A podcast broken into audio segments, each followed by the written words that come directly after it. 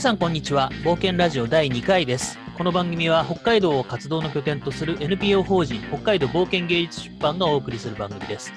各地で冒険的に活躍される方をお呼びしてそのライフストーリーや活動についてお聞きするプログラムです。お相手は私 NPO 法人北海道冒険芸術出版の金山敏則そして堀直樹です。よろしくお願いします。よろしくお願いします、えーさて第2回目を迎えましたけれども前回は1回目ということで近畿大学の、えー岡本さんをお呼びいたしまして、えー収録しましたけれども、え試行錯誤しまくりでしたけどどうでしたでしょうかね？いや、ちょっとあの打ち合わせとかなかったんで、あのなどうしていいかわかんないっていう、あの、あのさまよってたなっていう感じがします。瞑想してました。あの今回はちゃんとしっかりやりたいと思うので、よろしくお願いします。よろしくお願いします。えー、じゃあですね、今日のゲストを早速ご紹介していきたいと思います。反町京一郎さん、えー合同会社のワークアーツ代表社員でいらっしゃいます。えー1987年の群馬県高崎市生まれ、えー教師、ミュージシャン、自治体職員を経て、今こちらの現職になります。持続可能な地域を作るために日本各地の自治体、企業、市民団体など多様な利害関係者が対話し、境目を越えて共同するコミュニティ、リーダーシップ開発を展開。2015年からアート・オブ・ホスティングの実践者。地域の拠点となるアパートやゲストハウスの経営にも関わっていらっしゃいます。えーこんな反町さんをお迎えします。えー反町さん、よろしくお願いいたします。よろしくお願いします。反町です。よろしくお願いいたします。お願いします。えー突然のゲストのご指名で登場していただいて恐縮なんですけれども、えー、堀君、堀君、ここで、あの、反町さんをお迎えした理由を教えてください。はい。あの前回はあの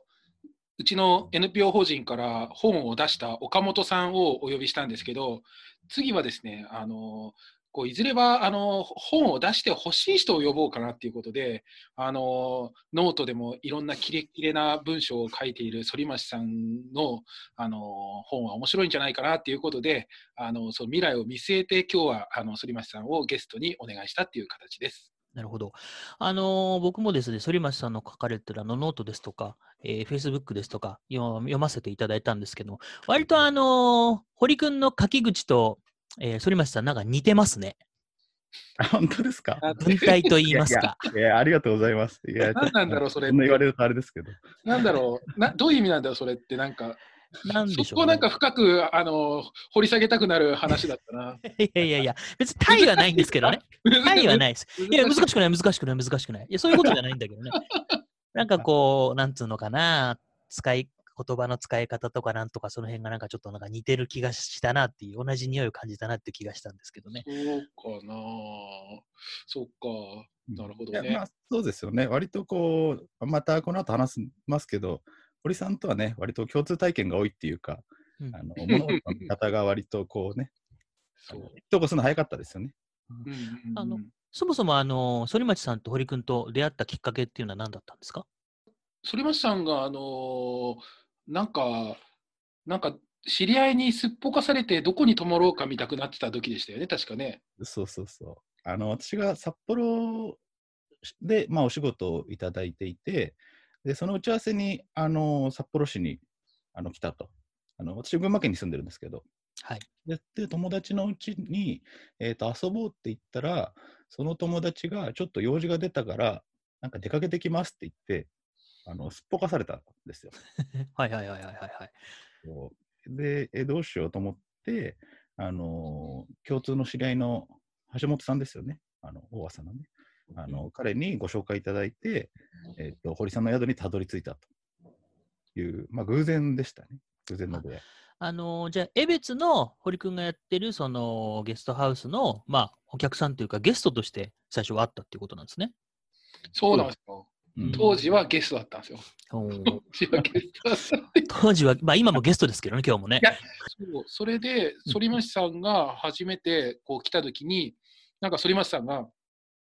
なんかこう、ミュージシャンやった後、県庁職員をやったって、そのなんかこう、今はあのフフリーランスですみたいな話聞いて、なんていうのかな、アップダウンがすごいなと、この、うん、なんか、うんなんかいいなと、いいなと思いました。あの時面白いなと思って。うんと、それで最初、うんと、なんだろう、それでまあ初めて出会ったという感じです。そ反町さん初めて会った時どうでした？僕はなんかあの変わった経歴の人だなっていう印象だったんですけど、なんかあの実はあのなんかこなんかあの悪印象だったとかないですか？大丈夫ですか？いや全然ないですよ。そのまあ冒頭言った通りなんか堀さんと話で意気投合したし、あとはあれですよ。その堀さんがやられてるあのゲストハウスのうん。NS ロキが旅をしたっていうそこのまあ1階のなんていうんですかあのラウンジっていうかはいはい。でで役員の人たちがなんかみんな忙しいからいなくて 結果的になんか宿泊者一人で取り残されるみたいなめっちゃ私長くてでその時にまあ一応宿泊者でなんですけどなんかあの近所のこうおばさんとかがそっと通りすがるわけですよでそうするとまあ私宿泊者ですけどなんか相対的にこうホストホストなんですよあの地域のおばさんがここ何とかって言われてまあ、ななんですかねみたいな、なんだと思いますかみたいな話を あのしたりとか、あと野菜売ってたじゃないですか。うんうんうん。で、こういうこの野菜買えるんですかとかって聞かれて、まあいいんじゃないですかね？とかって言って、あのいくらですか？みたいな、まあ、あの100円で、まあ、差額は私が払えばいいやと思って、野菜ももらったりとか、なんかね、そんなことしてる間に、あの堀さんとか場所にこう愛着が湧いて、まあだんだん内側に入ってたみたいな感じですよね。うんあのー、反町さん、本当に出かけないんですよね。まあ、最初泊まった時は、まあ、いろいろ話して、面白かったねって言って、あの時は確か一泊だったと思うんです。うんで、その後、また札幌で仕事あるからって言って、まあ、1週間ぐらい泊まったんですよ、次ね。その時に、札幌に仕事行く以外は、反町さんずっと宿で仕事してて、観光しないんですよ。まあ、でも俺もそうかな、ゲストハウス行くときって仕事とかで行ってるからね、あのそう用事以外はさ仕事してるっていうのはよくあるんだけど、仕事で行ったりとかすると。でも本当なんかどこも行かないから、なんかこう、なんか俺たちよりいる時間が長か長くなってきちゃったっていうね、反町さんの方が。いうそういうあ奇妙な現象があって。そう、大体まあ、その夜のね、22時過ぎくらいから、その2人で、その向かいのトライアルにあるとこでね、ストロングゼロかなんか買ってきて、酒 飲みながらね、まあ、企画会議というか、なんかやってましたよね。うん、そう。それで、で、そうこうしてるうちに、うちのゲストハウスでトラブルが起きたんですよ。で、それっていうのは、さ3人であの共同出資して始めたんだけど、1人辞めるっていうことになって、ただその出資額の分を、まあ、俺ともう1人の人間で半々で分けるみたいなのも、なんかちょっと気が引けるというか、なんかあれだなって話になって、であれ、ひらめいたんですよね。5人新しい人誘おうと。うんうんあの10万円ずつあの出資額を持ってもらって、うん役員を5人勧誘しようって話になったんですよ。うんで、それでまずあの2人はうちにあの泊まりに来てたきあの近所の若者2人に声をかけて、あの そのその2人も宿泊者だったの、もともとね。宿泊すると増資を迫られるっていうことが。いや増資っていうかね、あの持ち分譲渡って言って、株式譲渡みたいな感じですけど、あので、2人誘って、で、その後もうしもう一人、あの、江別のあのお世話になってる人を誘って、で、3人決まったんですよ。で、僕ともう一人で、あと2人どうしようって言って、いやー、5人にするって言ったけど、ちょっとなんか、どうしようかなって言ってた時に、やっぱなんかこう、江別の人とかって考えてたんだけど、まあ、別に江別の人でもなくてもいいなと思った時に、じゃあ、うちに長くいたの誰だっけと思って、あ、反町さんが一番長くにいたなってことで、また反町さんが札幌に仕事で来た時に、ちょっと話があるんだけどって言って、あのーちょっと飲みに行きましょうって言って、いつも宿で飲んでたのに、なんかちょっと改まってね、あのなんか飲み屋行こうぜっていうわけですよ。そそれで、反町さんに、あの、ちょっと株式譲渡するから役になってもらえないかって話をしていたんですよ。その時どうでした？ななんてこと言うんだって感じですよね、なんかね。ういや、ビビりましたよ。いや、なんか、あのね、一回会って、あ何回目だったか忘れましたけど、あのまた札幌あ、北海道来て、堀さんと飲みに行こうって言われて、ただ飲みに行くだけかと思ったら、なんか変に改まった感じになんか堀さん出してきて、そう、なんか、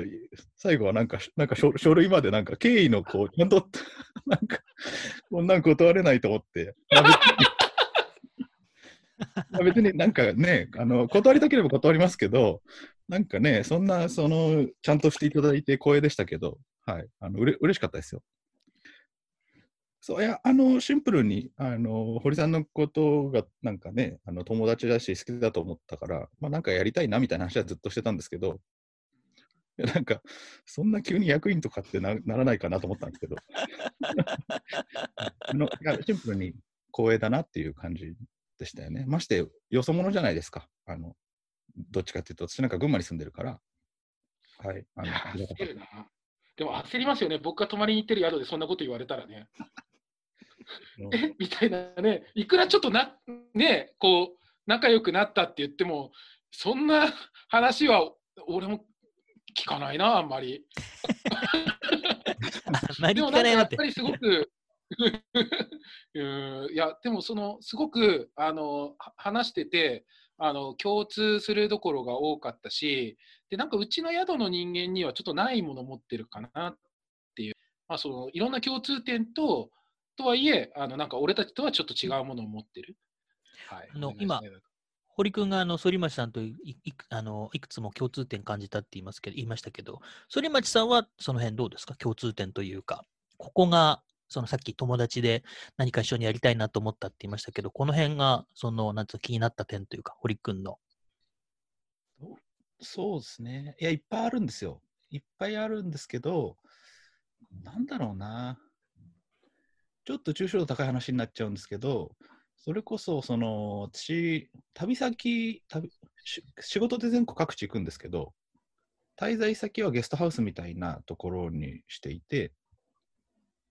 で、出かけないんですよ。あの、とにかくそこにずっといるので、で多分そそれは意図があってそういうふうにしていて、そこは多分堀さんと近いのかなと思っていて、あの、なんていうか、く暮らしを大切にしてるというか、うん。あの、なんていうか、全国各地にあのいろいろ行くんですけど、要はその、その土地の人が食べてないものとかを観光客に出されても、私は面白くないんですよ。いや、これみんな食べてないんでしょ、普段みたいな。あのできれば、その生活の内側の中にあるものを楽しみたいみたいな、その辺が多分、なんか堀さんと考え方として、なんか接近してるところなんですかね。なるほど。うんそうそれが、まあ、なんか、それが別になんか正しいとか間違ってるとかっていうよりかは、まあ、そっちの方が単純に楽しいなと思って、あのこう表面的なことは、それこそ SNS で記事見れば、あのもうななんかこんな感じかなっていうことが確認程度になっちゃって、ハプニングが起きないから、あの生活してるとハプニングだらけじゃないですか。なんかまあそういうの面白いなっていうところですかね。そんな感じで、あので、それでめでたく、あのもう一人、あの学生起業したあの女の子っていうのが最後に入って、5人メンバーが揃ったっていう感じで、あの反町さんにあのうちのあの宿の役員になってもらったっていう、そういうなんかこう、あの謎のあの半年間です。うーんとで、クラウドファンディングとかやって、うんで、その時に、いよいよスタートって時に、こう、あの、あの、ココロナウイルス感染症、感染拡大というこう状況になったと。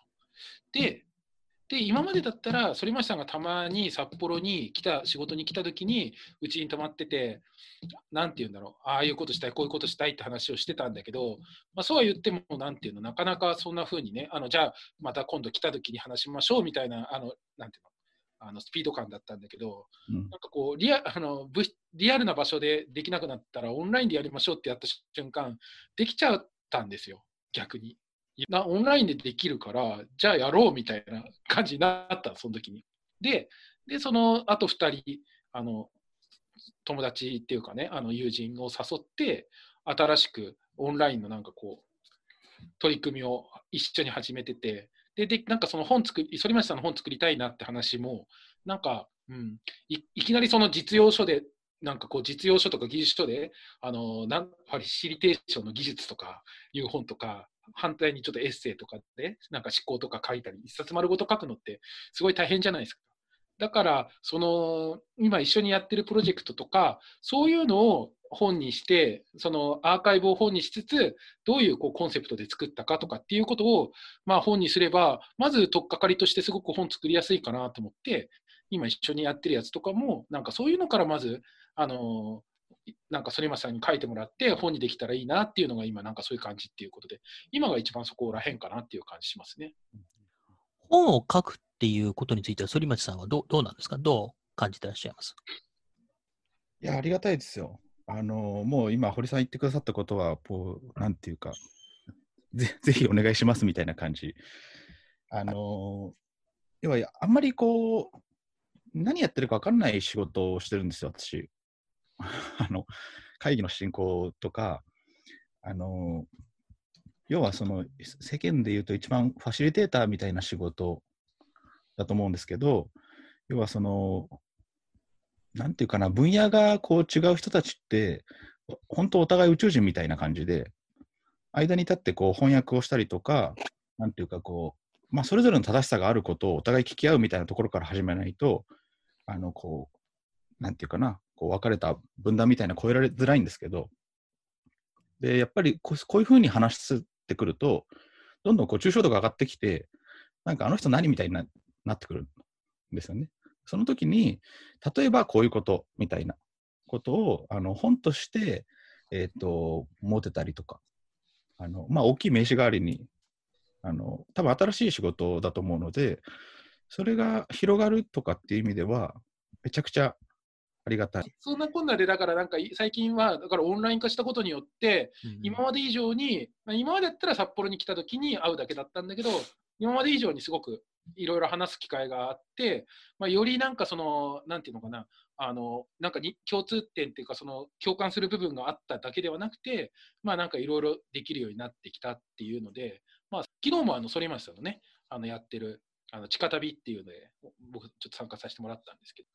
あえっ、ー、と、地下旅ですよね。あの地下旅は、えっ、ー、と、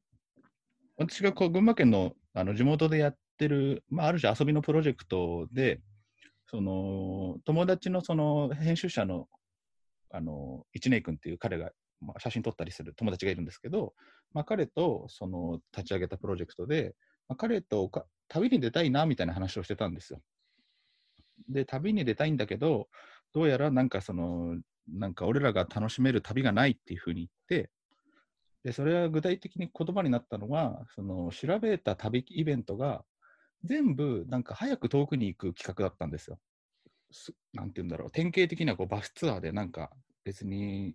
意味ないダイヤモンド屋に、まあ、なんか見るとか、何観光客しか食べてないものを食べるみたいなのは、まあ、同じ話になっちゃうんですけど、まあ、面白くなくて、えっと、できる限りゆっくり近くを旅する企画を作ろうみたいなことを地元で話していて、でついては、その近所の面白い人に会いに行くっていうので、あの群馬県民が群馬県内を旅する企画みたいな。でしかも、その見るのはものじゃなくて、人のなんかこう人生の話を聞くというね、そんなことを、それが地下旅。そんな、そんなんで、そんな感じなんですけど。あの、例えば、この前やったのは、うんと、地元の役所の公務員の話をみんなで聞いたんですよ。おー、はいはいはいはい。で、なんか、普通の人なんですよ。普通の人の話をみんなで聞くっていう。うん、で、でも思ったよりそれがなんかご近所さんって、本当近くて遠い存在だなと思って、あの地元の役所の公務員の人、勤めて10年目の人が、どういう事情があって、どういう思いで近所にいて働いてるかみたいなことを私たち知らずに来てるんですよね。うん、そうですね。うん。で表面的なことしかお互い知らないと、なんか言葉尻つかんで、あいつなんだとか、なんか給付金をせえとかなんとかんとかみたいな、あの、みんな事情があるじゃないですか。それさえ知ってれば、お互い優しくなれるっていうかね、なんていうか、ことなので、まあそういう、こう、ある種地域の関係づくり的な意図もあって、普通の人の話をお互い聞いて、背景の見えるつながりを作れればなという。ただ編集としては、まあ、あくまで遊びですよっていう立て付けでやってるっていうような、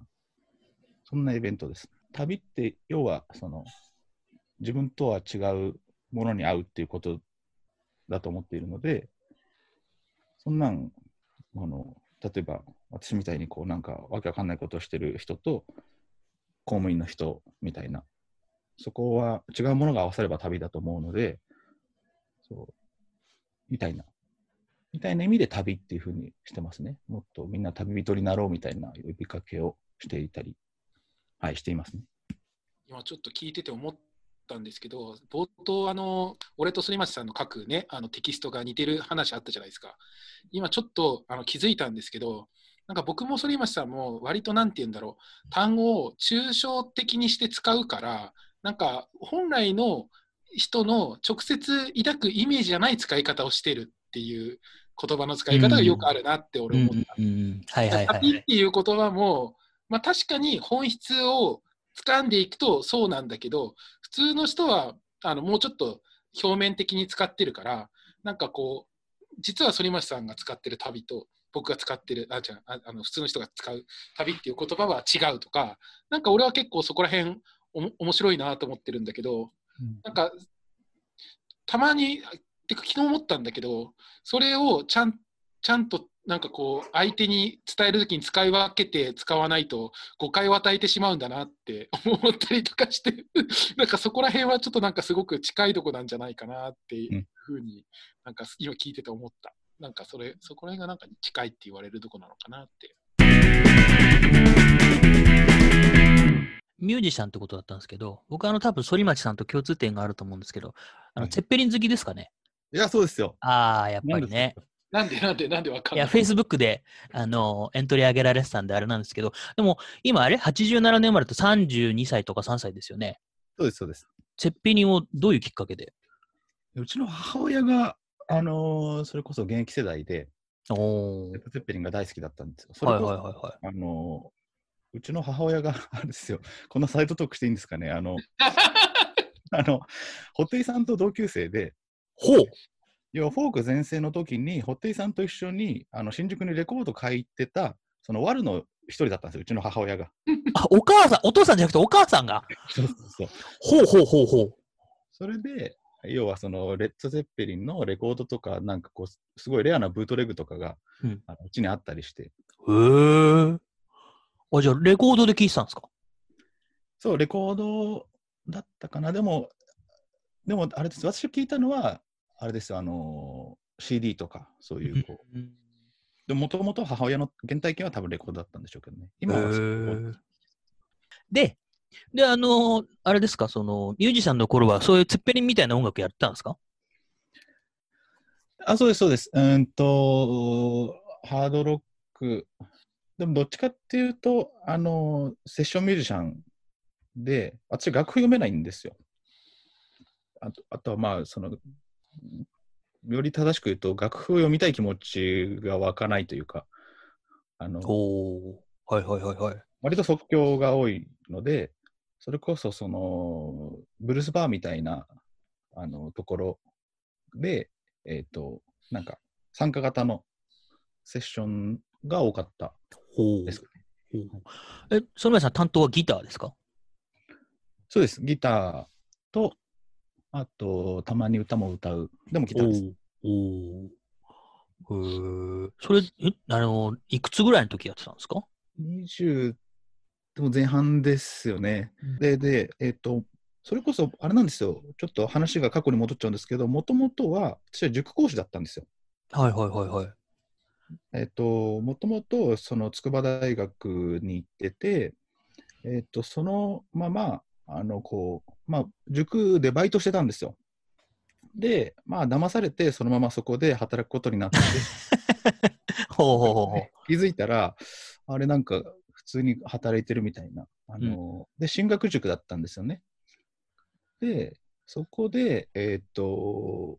割とこう、なんていうかな、有名な、有名って言っても結構、まあ、人気講師だったんですよ。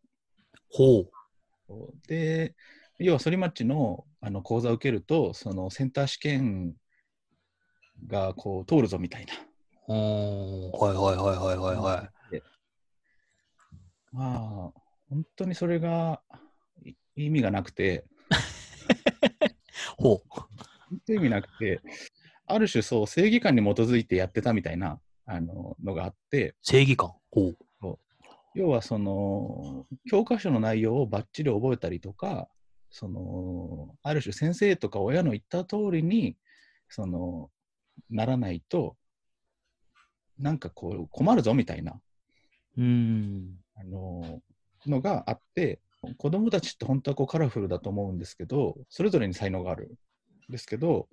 もうこう、なんていうのかな、金太郎飴みたいな、もうなんか全員こう同じにしていくみたいなのを、親からお金取ってしてるみたいな、まあそうそう、なんかテストで点数を取ったり、教科書を覚えるのが幸せになる道だと信じてたんですよね、当時は。ご自身が。そう、多分私もね、信じてて、で、子供たちも、なんかこう、にもそれをある種、まあ、強制したというかね、うーん。そうそう、まあ、それが、なんかね、結構嫌だったんですよね。うん、うん、うん、うん、うんなんかその、それこそ、その、きっかけとなったのは、えっ、と、学習障害を持ってることあったんですよ、塾で。うん。うん。はいはいはいはい。で、その子は、うんと、勉強は嫌いなんですよ。うん。あのうん、うん、で英単語が覚えられない。うん。うん。ですけど、英単語の中にめちゃくちゃ上手な虫の絵を描くんですよ。ほうほうほうほう。で、なんか、あの、宇宙まで行くみたいな、宇宙で飛ぶ虫みたいな、うんすごいクリエイティブな子供で、うん。それを英単語帳の中に書くわけですよ。はいはいはいはい。で、そうすると、まあ、当時の私からすると、ふざけんなと。その単語帳の中に虫書いても、お前点数上がんのかみたいな。ので、なんかこう、まあ、しだいぶしばいたっていうか、そう、まあ、なんていうか、うん気をつけたなっていうのがあって、あで、そう、で、それで終わらずに、戻ってきたんですよ、その子が。あ。はいはいはいはい。戻ってきて、あのーおどうしたみたいな、やる気になったかみたいな。言ったら、まあ、しょんぼりしてて、こううーってなってて、どうしたんだみたいな。なんで来たのって言ったら、そのお母さんに行けって言われたって言うんですよ。うーん。うんうんうんで、あのーそう。で、僕は勉強はできないけど、あのーあ、そうそう、初めね、先生、僕はなんでこんなダメな子なんだろうって言われたんですよね。ほう。で、僕は勉強できないけど、お母さんに好きって言ってほしいって言ったんですよ、うーん。その子が。うんうんうんうんで、なんかそそこでなんかこう、それまで問いを立てることを避けてた領域に一気に問いが立ったんですよ。うん。例えば、その親が子供を愛するために点数が必要かとか、その逆はどうかとか、あとそのその子に私がその君は手塚治虫みたいになりなさいみたいなことをあの言ったとしても、多分お母さんは許さないだろうなとか。うん。で、お母さんに話聞いてみると、お母さんは子供のこと好きで、子供はお母さんのこと好きなんですよ。で、でも、どうすれば幸せになるかのイメージが、結局、そのレールの上に乗ることだから、お互いがお互いのために頑張るほど、お互いが不幸になるみたいな、なんか構造があるなと思って。で、お母さんを説得しても、そそれをなんとかさせようとする家族がいて、家族にやっぱりそのレールに乗せようとする学校があって、で、今度はこう、なんかわかんない、国があって、世界があってみたいな、あのどんどんこう敵が大きく見えてきちゃったんですよ。うんあの自由にあの人が個性的に生きる、生きづらい社会を。で、あのその時の あの、まあ、ミュージシャンに持ってくるんですけど、あの一番合理的な判断として、このなんか言葉にできないもやもやした社会を変えるためには、ロックしかねえと思ったんですよ。おおお そこにつながる。そう。なんか、その時ね、ものすごい悩んで、自分のやってたことってなんかこう、なんか、なんていうかな、本当にこう、筋トラメっていうか、あの、なんか子供たちをね、本当はなんかそのそのままの形でいいのに、なんかみんなたこ焼きみたいにして面白くなくするみたいな、なんかこう、罪の意識があったりして、そう。で、どうしていいか分かんないから、一番こう、自分の中で一番賢かったのが、ロックミュージシャンになるだったんですよね。ほほほほほほへえ。それでミュージシャンに、まあ、なったという、はい、ちょっと長くなりましたけど、まあ、まずそミュージシャンまでがそこ そこですよね。はいはいはいはいはいはい。いや、思わぬ話になりますね。そうそうそう。まあ、みそれでミュージシャンに、それでミュージシャンになって、なんか、なんかまずは自分が自由に生きるたいなと思ってミュージシャンになったみたいなのはあるんですけどね。あと、そう、どう変えていいか分かんなすぎたから、ロックロックしかねえっていう、そのこう、なんか、職種道しかないかったんですよ。うんうんうんうんなるほど。そうそうそう。まあ、まあ、はい。まあ、そんな感じ、そんな感じですよ。そのパッションをどうやって音楽にぶつけてたんですか？そのセッションミュージシャンって言ってましたけど、自分で曲書いたりとか。そう、うんと自分で曲書いたのもあったし、その楽譜が嫌いなのは多分その学習塾の時の影響で、楽譜通りね、そしたらみんな同じ曲になるだろうみたいな。まあ、今となっては、もちろん、その細部はあるんですよ。やっぱりその同じ楽譜でも、プロがやるとこう表現の幅がめちゃくちゃ出るので、あのそれは本当、今はもう敬意は持ってるんですけど、やっぱりその自由に弾きたかった。で、こう、なんか自由に表現したかったし、形じゃなくて、その時々、そのタイミング、その瞬間で意味あることをしたいと思ったら、まあ、セッションミュージシャンだろうなと思って、どっちかっていうとこうそ即興、あの、お互いの、その、ある種、なんて言うんでしょう、あうんの呼吸で、その、間を読み合いながら、あの、なんか、ライブなものを作り出していくみたいなことが一番ミュージシャンの時のパッションでしたかね。やる音楽はロックだけど、手法はジャズみたいな。そう。あのだなので結果なんかあのブルースになったんですけど、ああ、なるほどね。あ、そうそう、ブルースね。そうですね。そあの高校とか、その時から音楽やったんですか？そう、あの、そうです。高校の時ですよね。に、そう、あのギターを初めて買って、でもね、それもね、なんかね、こう複雑で、あのテストで100点取ったらお母さんがギター買ってくれるみたいな世界観だったんですよ。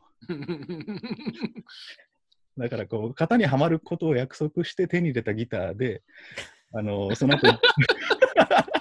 そうギター、ギター一つにもこういろいろ形容がつきますね。そうそのギターね、まだ持ってますけど、ああの、はい、そそうなんです。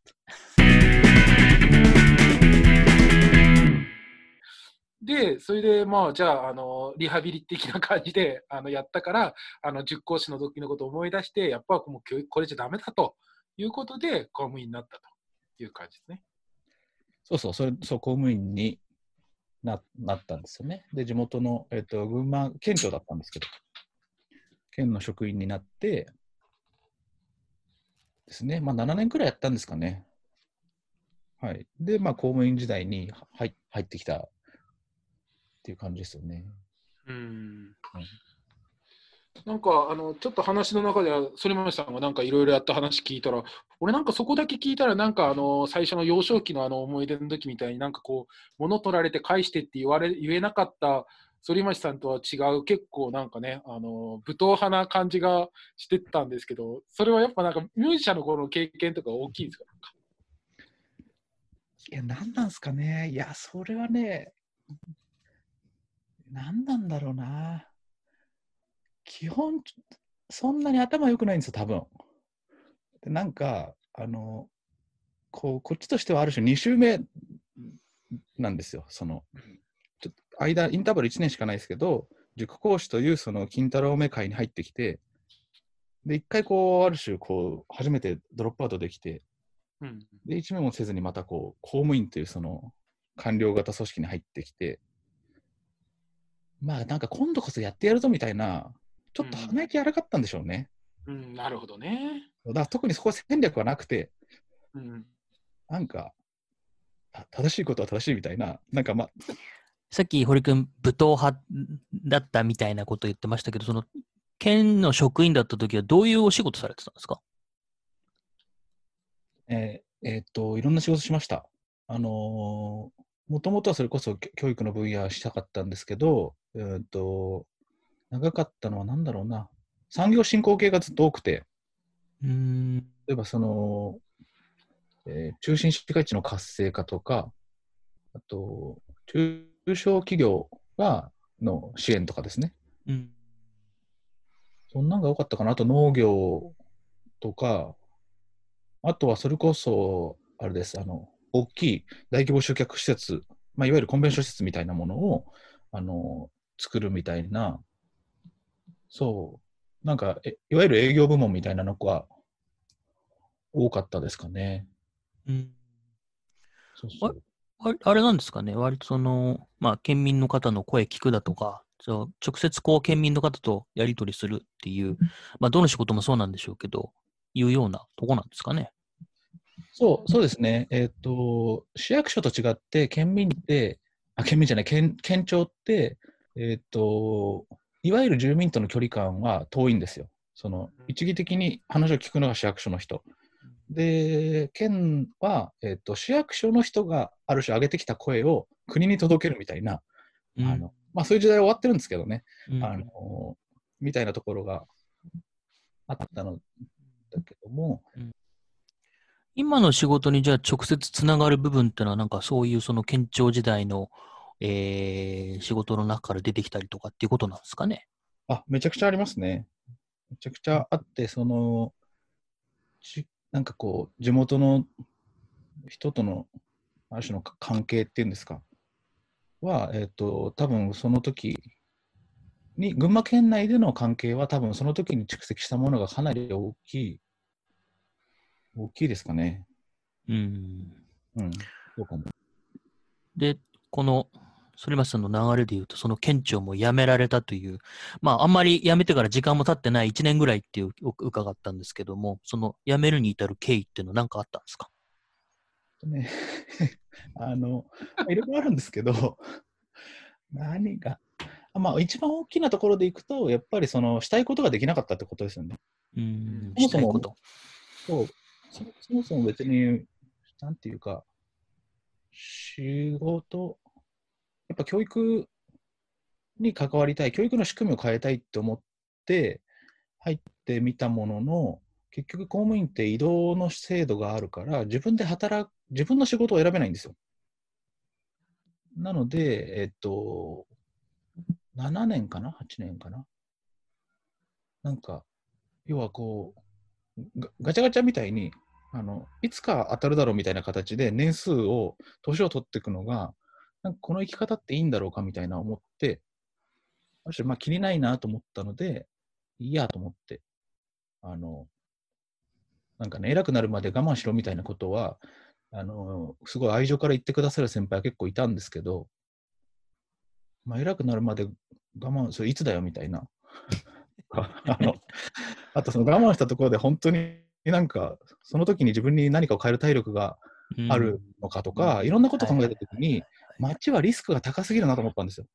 うん。なので、あんまいもういいやと思って、あの自分でやりますわと思って。で、ある種今のこう社会教育の領域に出てきたっうんていう感じなんですかね。や1年ぐらいやってみてどうですか？判断して。いや、おも面白いですよ。なんか、またミュージシャンの時期に戻ったみたいになってて。今、リハビリ中なんだ。まあ、ただ、まあ、スパイラルアップしてるから、同じ場所にはいないんですけど、確かになんか人前で歌歌ってビールもらってるなとかっていう、ま、全く同じことをしてる自分 確かにそういうことか。ショーやってますからね。塾講師やって、ミュージシャンやって、公務員やって、あの、要はあのファシリテーターっていうか、そういうのって、こう、なんかこう、こ行ったり来たり、行ったり来たりっていうサイクルなんだ。なるほどね。そうまあ、ただ違うのは、若干やっぱ経験があるから、そのこう同じところをぐるぐるしてるっていうか、こうた縦があの出てきたなと思ったのは、やっぱ経験で、その、なんだろうな、かんなんか置かれた場所で咲きなさいじゃないですけど、そのもちろん私たちがこう種だとすれば豊かな土壌がある場所に歩いていくっていうことも一つその生存戦略だと思うんですよ。だからそれは環境、いい環境にとこに出かけていくみたいなこと。じゃなくて、その自分が望ましいと思う環境を自分の足元から変えるみたいなこと。あの環境を変えていく力みたいなことが欲しかったし、あとそれを望む人の助けになりたい。で、それは公務員の時に、えっ、と、いわゆる官僚型組織の中で、若手職員が自由にこう、なんか今までこういうふうにやってきたからお前らもやれみたいなこととか、なんかこう我慢しろみたいなことなしにもっとそれぞれ力を発揮していいみたいな環境を、まあ、県庁の中にも作りたかったんですけど、それにちょっとこう失敗した自分もいたりして、その時に、その知恵をなんか助けてくれる人がいたらよかったなっていうのがいて、なんか、私別に無理に県の職員辞めたかったわけじゃないんですけど、こういう人がいたら私は県の職員をやりながら、もっと自由に働けたなっていう存在に、まず私がなってみるみたいな、あの、こと、うん。なるほど、なるほど。ななってみたくて、そうすれば、なんていうか、こういう、なんていうかな、めめちゃくちゃに振り幅のある人生を別にし、なんていうか、したい人はすればいいですけど、例えばもっとそのパパラレルな、もっとこう穏やかなやり方、あの公務員勤めながら、地域でも副業がありますとか、うんサラリーマンやりながら、なんかやってますみたいな、そのもうちょっとおおらかな、その、でもこう、多様性のある生き方みたいなことをやりやすいようにしたいのかな。なるほど。そう。そそしそしたらその今あの、まあ、同じことぐるぐるじゃなくてこう螺旋階段のようにねあの同じようになこうサイクルしてながらもこうレベルアップしていくっていうような感じだと思うんですけど、まあ、今こう、うん、と塾子供の頃塾講師あ大学塾講師、うん、とミュージシャン、うんとえー、と公務員今独立って聞きましたけど今後なんかどうどうしていきたいですか？なんかあのこの先。今後ね。今後ねどうどうしたらいいですかね、なんか。あの、形に意味がないなと思い始めたんですよ。うん。あの、なんか権力のある、結局、あの、なんて言うんだろうな。変え方を変えたいんですよ。うんうん。要はその大きい人が何かを言わないと何かが変わらないとか、そのみんなが全会一致じゃないと前に進めないとか、うん。あのだからある種その三権のうちに入りたいと思った前提にある私の変え方は権力を得れば何かを変えられるっていう前提に立ってるんですよ。うん。うん。そこの前提本当ですかっていうところに問いを立てたくて、うんそのなんていうか上から下の変え方じゃなくてもっといろんな変え方があるでしょっていうことを探求していてるのかなだからなんかでじゃあ何っていうことは分かってないんですなんかだからいろいろやってみてる。なんかその権権力を持って物事を変えるって、僕もなんかこう、権力を持っては物事を変えられるのかなと思った時あったんですけど、権力を持つと意見を言えなくなるんですよね、うん。権力を持った人間って本来は。うん。権力ってすごい強いもんだから、自分の意見とか、自分がこうやりたいとかって言ってはいけないですよね。だからそまあそれがまあ良識なんですけど、まあ、それを、ね、あの自分のやりたいってことって権力使使使う人もいるけど、それやると世の中おかしくなるからうん、権力持った人間は自分で意見が言えなくなるから、そのなんていうのかな、反町さんのい変え方は、変えようとした人が意見を言える変え方なんですよね。それはそれです。それはすごくあのか貴重な価値のあることだなっていうのは今すごく聞いてて思いました。だからその自分の意見言わないってもうあの誓い立ててね権力と取ろうとすることもいいんだけど、それだけだとやっぱりちょっと不幸だし、だからなんかあの反町さんのなんかやってることっていうのはなんかいいなってちょっと聞いてました。うんうん。いなんかね、やそうですよね。なんていうかいや難しいよな。どうどうしていいかはなんとかもうあんまりなんかかなんだろうな。振り返った時に分かることが多すぎてあのとにかく今やってみてるっていうフェーズなんですかねでもなんか面白いのは、その、ある種小さい、自分が声を出せなかった経験から、その声を小さい声でもあるし、聞かれるってことにあるこだわりを持ってやってると、だんだん、あのやっぱり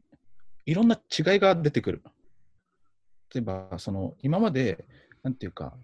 もう偉い人が右って言えば、素直にみんな右言ってりゃよかったものを、私が入ると、あれ、さっきなんかちょっと、なんか左って言ってる人いませんでしたみたいな、なんかそういうめんどくさいこと言うなよみたいなことだったと思うんですけど、あのでも、その、でも詳しく聞くと、いや、俺は実は右上だとかっていう話になってきて、なんかちょっと角度違うじゃんみたいな、細かい違い、同じだと思ってたものの中に、だんだん違いが見えてくるようになってくると、なんていうか、違うもの同士がこう合体すると、またこう、なんていうかな、新しい視点が見えてきたりとか、なんかそもそもなんだっけみたいな、このか話がどんどんカオスになっていくんですよ。うんあの右って言えば済んだ世界だったのに。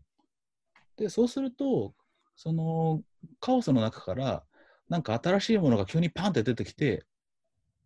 なんか全く別の、でも全員が納得したりとか、あのいう道先が見えてくることが何度かあったんですよ、会議の中で。だからなんかそういう、なんか抽象的になっちゃって、なんか申し訳ないんですけど、そういう関わり方を増やしていきたいんでしょうね。だからめちゃくちゃ平たく言うと、違いを大切にして、そこからなんかおも面白いものが飛び出すみたいな。あの、働き方とか生き方とかが地方でできるといいなと思ってますね。まあそんなわけで、なんか反町さんとこういうふうによく話してるんですけど、なんか僕はなんか割とちょっとせっかちな人間なんで、あの反町さんと何かやろうって言った時に、なんかこう、うんとまあ、僕も旅好きだけど、とはいえなんかこういうとこ目指していかないかっていうことを結構言っちゃう一つが、やまあ、これやって、やってる過程も楽しいし、やってる過程も価値あると思うけど、その結果として、あのこういうことを目指さないっていうのの、まあ、大抵のなんか、あの言いっぷりは本にしないかってことなんですよね、いつもね。なんかね。すぐ本にしないかって言ってるっていうね。ありありがたいですけどね。うん、なんか結局こ、こういう感じ、こういう話し方になっちゃう、このモードになるとこの話し方になっちゃうから、もうこいつ何言ってんの状態、こうなんか、こと多くて、その時に、じゃあ本にしましょうって言うと、いや本にするの何かなは思うから、ありがたいですよ。えなんかでもそのなんかこう最初からなんかそのこういうことについて書くんだって決めるとそのなんかこう何言ってんだこいつっていう中に面白い言葉ってあると思うからそれが書かれないからなんかねあのプロセスを積み上げていった時にとりあえず束ねてしまおうぜっていうことでやると意外な面白さが出てくると思うから、まあ、そういう手法でねあのアジャイルな出版ね あのやっていけたらいいなってことで。だからあのさっき言ってた反町さんのやってる地下旅とで、あまあ、あの昨日聞かせてもらったと。あとふあのじあんまりあの表向きは言ってないけどあのネバーランドっていうねやってるんですよね僕たちねはいはい。それもちょっとあ怪しい、あれです。ネバーランドって何ですか？あ何なんですかね、あれ。ちょっと。まあ、あの、そう、あの、なんでしょうね、あれ。もともとあれですよね。あの堀さんとゲニウスロキで、あのなんか飲んでて、で、なんか日本日本ピーターパン機構っていうものを作ろうって話になったんですよ。なんかまだ宿に黒板に書きっぱなしなあれはあの永久保存されてるから日本ペピーターパン機構はねそれは、要は、なんていうか、あの、大人になれない大人たちみたいなことじゃないか、俺たちはみたいな話になって、まあ、言うて中二病だと俺たちはみたいな話で、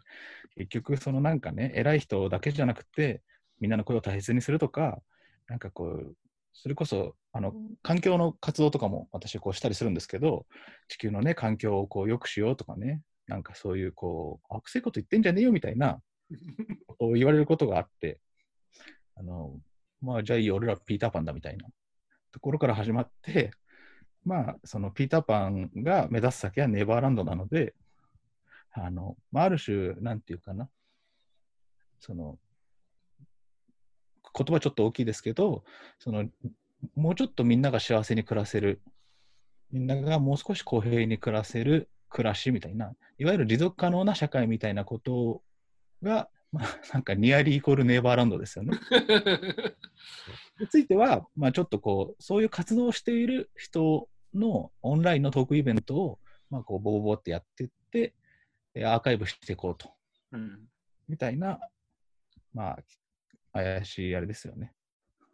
亀山さん、こんな本もうちから出ちゃうかもしれないですからね。いあの気づいたときには。気づいたとき にはかい。だってアジャイルにね、アジャイルに出ちゃうから、企画書なんてないよ。もうこれでできるからっていう、こう。まあね、このポッドキャストもね、その一環つうかね、そのためにやってるようなものがあるんですからね。僕、なんか金山さんが言った、あの、なんか本ができないんだったら、ポッドキャストでもやらないかっていうのは、あれも本当一理あるなと思った。あのただ、ポッドキャスト聞いたことないから、あのうんって思ってたけど、まあ、でも1回目やって、俺はなんかその、ポッドキャストっていうのは割といいなって思った。なんかこう、おなんか仕事するとき作業用で音聞くんだけど、なんか YouTube とかだと勝手にかけていくと4分ごとぐらいに音楽変わってって、なんかちそうじゃない音楽とかになるから、なんか、広告も入るしね。そうそうそう、1時間ぐらいなんかだらだら話してくれるのは割と、なんかこう、やる気のない仕事やってる時とかにいいなと思って。ね、邪魔にならないね。邪魔にならない。うん、であとは、そのさ一番さ最近で言うと、僕が、あのー、その、なんか、あの、やりたいって言った、で、なんか僕ね、ずっとね、あのー、これね、あのー、札幌6 h の服部さんによく言ってたんだけど、あっていう人がいるんですよ。すみません。すみませんね。なんか知らない人出して。あのいるんです。あの、僕が2010年ぐらいに NP を作った頃に、なんかつるんでた界隈の中の人なんですけど、で彼がいつもあのユーストリームバーっていうので、毎週なんかゲスト呼んでやってたんですよ。なんかやりっぱなしもったいないから、そういうの全部ログにして、アーカイブにして、まずこうホームページかなんかに出して、それで反響良さそうだったら本にするっていうことをやれば、マーケティングいらなくなるじゃないって、そういうことやって、だから服部さん、なんかこうマネタイズのやり方、それがいいと思うよって結構昔言ってたことがあって、でもなんかその人に言ってたんだけど、あ、なんか自分でやればいいなと思って、思って、それで、じゃあ僕らは逆に本を作りたいんだから、あの、彼は、あの、当時本当にオンラインイベントやったわけ、ユーストリームっていうのをね。で、ユーストリームのオンラインイベントのマネタイズとして本作ればいいんじゃないのって言ったんだけど、俺らは本作りたいわけだから、逆にオンラインイベントをやればいいっていう発想になって、あのー、だから、あの人に言ってたことを自分でやろうと思って、逆のアプローチを今しているんですけど、それの第一弾の時に、まあいろいろ考えたんだけど、まあ、やっぱり反町さんに声かけてしまったっていうことがあって、あの5月22日にあのオンライントークイベントっていうことで、まあ、今回は反町さんにいろんなこう生い立ちとか、あの過去の話とか、うん、まあ、まあ、なんていうのかな、あの現在の話とか聞きましたけど、次は割とちょっと未来中心でいこうかなと思ってるんですよ。なるほど。うん、未来っていうか、もう先のことですよね。将来、はい、将来中心で、だから、あの今まではそのどっちかというと今、うん、後半あの今より前だったけどなんかこうなんていうのかなまあそのコロナのあのこの状況っていうのはまあすごいエポックメイキングだったってことを考えると,、うんと、今までの話は BC んですよ。あの今日、今日、反町さんに聞いた話は BC ね。ビフォーセンチュリーね。そうそうそうそう。紀元前。そうそうそう。で、次のトークイベントで聞くときは AC の話するっていう。やっとキリストが生まれると。そうそうそうそう、こんなイメージ。こんなイメージってなんだって話だけど。分かったんだが分かんねえ。っていうこともね、あの聞くんで、だから、ポッドキャスト聞いてる人も、まあ、BC の話、面白いなと思ったんなら、ちょっと次、あの、すりましさんと AC の話するんで、ちょっとね、あの、ポッドキャスト聞いてくる方にも5月22日、あのー、うんと、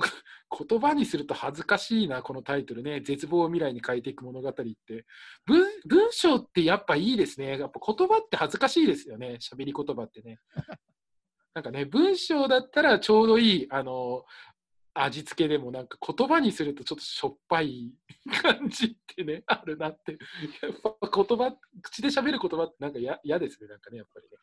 まあそんな感じで、あの、あの5月22日、反町さんとオンライントークライブっていうのをやるんで、でそれ、あの、あちょっとあの、ポッドキャストノートに上げるときに PTX のリンク貼っていこうと思うんですけど、あの、あのこう、話し言葉はちょっと難しいねっていう僕がですね、あの文章を書くとですね、もう饒舌にもうちょ話長くなってるあの序文があるんで、もう PTX1 枚埋まっちゃったみたいなね、最初の序文で、そんな PTX のリンク貼っときますんで、よかったら皆さん見てくださいっていう感じかな。はい、思いがけずあの宣伝をぶち込んできましたけれども。そうですよ、これやろうと思ってたから俺。じゃあ、あの、この今日の回では、ポッドキャストでは、まあ、反町さんの今までを聞いた大若に言うと。だけど、今後の反町さんについて知りたい方は、じゃあそちらのオンラインイベントよろしくお願いしますということで、あの、反町さんの通常の活動だとかは、例えばノートだとか、ツイッターだとかっていうのを見れば、じゃあ拝見できるわけですね。そうですね、最近だとノートが多いですかね、あと、フェイスブックもありますし、そこが一番動かしてるとこがですかね。わかりました。じゃあ、気になってる方、もっと反町さんのことを知りたいなという方は、そちらをチェックしてください。あの、えっ、ー、と、URL とか貼っときますんで、どうぞご覧ください。えー、ありがとうございます、反町さん。あのー、第2回のゲストとして来ていただいたんですけど、あんまり、こういうのはあんまり慣れない感じですかね。いや、な、うん。なん、慣れないですよね。あれなんですよ。あのー、反町さん、基本的に問いを立てる仕事をやってるんで、質問する側なんですよ。なるほど。聞かれる、聞かれるってことがね。ああ、なるほどね。ほうほうほうほうほう。確かに言われてみれば。いや、あのいや、楽しかったです。本当に、なんていうか。役に立ったかなっていうことがすごい心配、なんか、あの今日ちょっと大丈夫だったかなみたいな、はい、大丈夫です、大丈夫です、大丈夫です、十分成立してますんで、逆にこちらこそありがとうございました。急な話で大変あの恐縮だったんですけれども、ありがとうございました。いえ、こちらこそありがとうございます。なんか最後に言っときたいことがありますか？いやいや、もうないです、もう。すみませんでしたくらいですよ。はい、えー、今日のゲストはじゃあ反町京一郎さんでした。どうもありがとうございました。はい、すみません、ありがとうございました。えー、どうでした、堀君、第2回目は。そうですね、あのー、なんか、あのーいや、なんか僕もなんか、あの一末のあの、まあ、不安っていうかあのあはありますけれども、あの僕は楽しかったです。はい、いやあの僕もですね、えー、ほとんど初対面なんですけども、えー、なんとかね、こう爽やかなイケメンで、えー、あの Facebook なんかでも、あの、いろいろといじられてますけども、あの、なんていうんですかね、えー、現在進行形な方ですよね。やっぱりその、なんていうんでしょう、迷ってるっていうのも隠さないし、で、まあいろいろ行ったり来たりしながらも前に進んでるっていうことで、まあ現在進行形な人で、なんか、おじさんからすると非常に羨ましいなっていうか、いいなっていう感じがしましたけどもね。はい、閉まらないおじさんのコメントでした。それでは冒険ラジオ第2回はこの辺で皆さんさようならどうもありがとうございました